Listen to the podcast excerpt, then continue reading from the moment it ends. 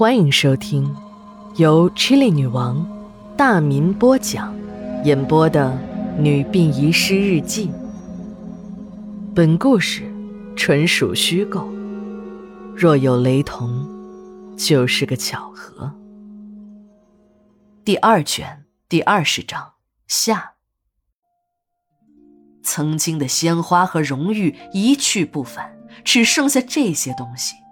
虽然好看，可这不能当钱用。最后，老牛头竟然没能拿出买断公房产权的钱，还是厂子领导和房产局的领导协商后，大家都同情他，这才让他继续在家属楼里住了下来。老牛头临终时拉着牛阿婆的手说。老婆子，我要去了。我早就打听好了，咱们是无保户。我死后啊，街道上会出钱火化我。可是我不想再让他们给我买阴宅。我有手有脚，凭劳动吃饭。为啥让我祖祖辈辈都住公房啊？我低头干了一辈子的活，到头来连个窝都没有，还要别人施舍给咱才没睡大街。这回啊，我也自私一次，把咱们两个的归宿都解决了。一定要把我的遗嘱告诉街道。你来的时候也一样。我们不要他们的尸首。你看，这两个盒子看似是两间，并排放在一起就是一间。这就是咱们夫妻俩的情侣盒啊。刘姐自从经历了情侣盒的事件后，说话都开始小心翼翼了，再也不说老王迷信，就连胆子也变得小了起来。老王不断的夸刘姐：“这年轻人啊，就该这样，小心驶得万年船嘛。”刘姐胆子小的事情弄得是全馆皆知，不过呢，她倒是不在意别人怎么说。这次。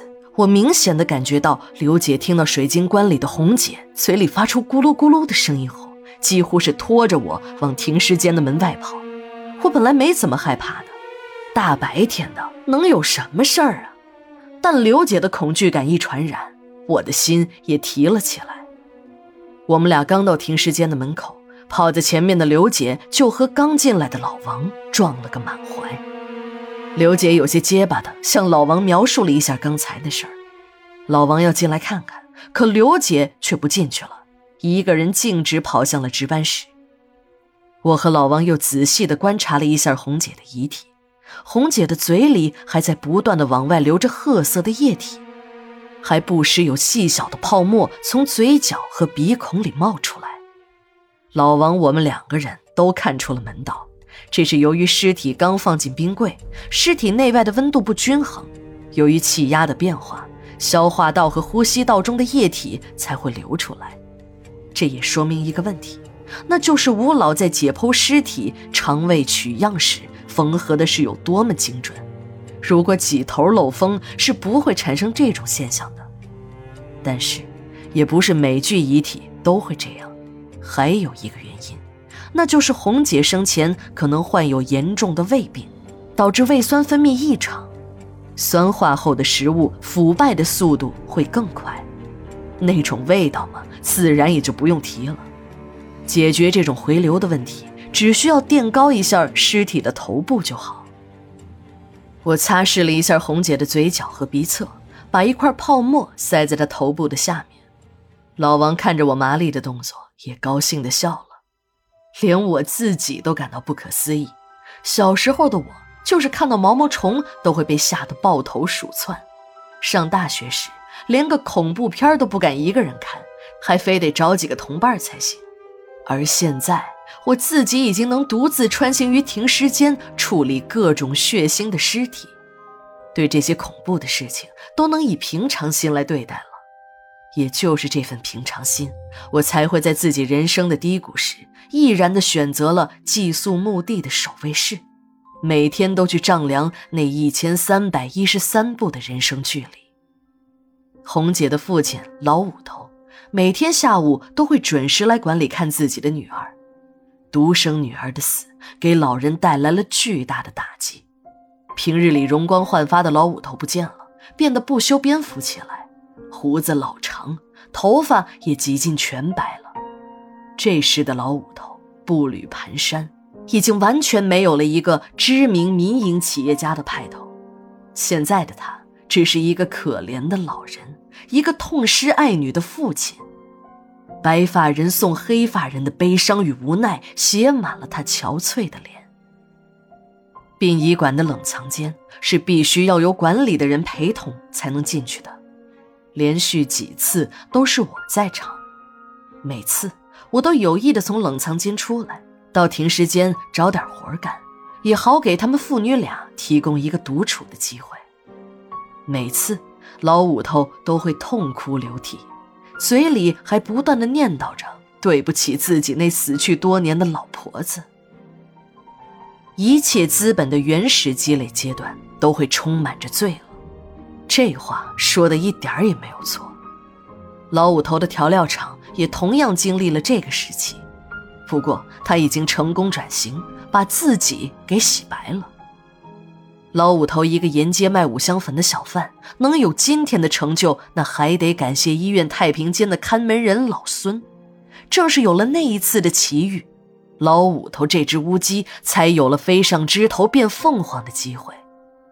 自从老孙把自己的女儿小红从鬼门关拉了回来，老五头非常感激，就有事没事的来看她，有时候还带点烧酒和花生米，哥俩还得喝上两杯。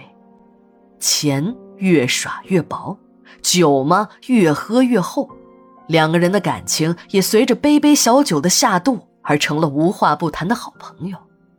那个年月，人穷，天天的喊着割资本主义的尾巴，每天饿着肚子的中国人还要高喊着宁要社会主义的草，也不要资本主义的苗，天天备战，随时准备着去解救海峡那边处于水深火热中的同胞兄弟，最终要把我们幸福的生活方式传播到美英帝国主义的土地上。让那里受尽资本家剥削和压迫的人们也能享受太阳的温暖。老五头知道，这些都是空话大话，最后谁来解救谁还说不定呢。别人喊，自己就跟着喊；没事儿的时候，自己就偷偷摸摸的出来卖点五香粉。说那些个屁话有啥用啊？让老婆孩子一家人吃饱穿暖。不饿肚子，不挨冻，那才是正事儿。那些吹牛皮的话，那就是狗吃牛屎，吃不下也要捡大的来。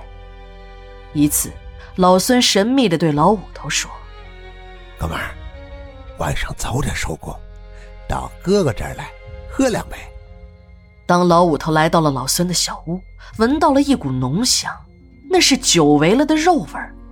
老五头虽然感觉那肉的样子有点奇怪，这说肥不肥，说瘦不瘦，但味道呢又着实的不错。老五头的肚子一年到头也见不了几次荤腥，管它是什么肉呢，反正不是人肉就行。二人是一阵狼吞虎咽，一小锅肉立即见了底。老五头担心的事儿还是发生了，他还真的吃的就是人肉。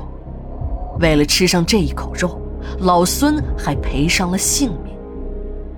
九月九日，日记连载，明天继续。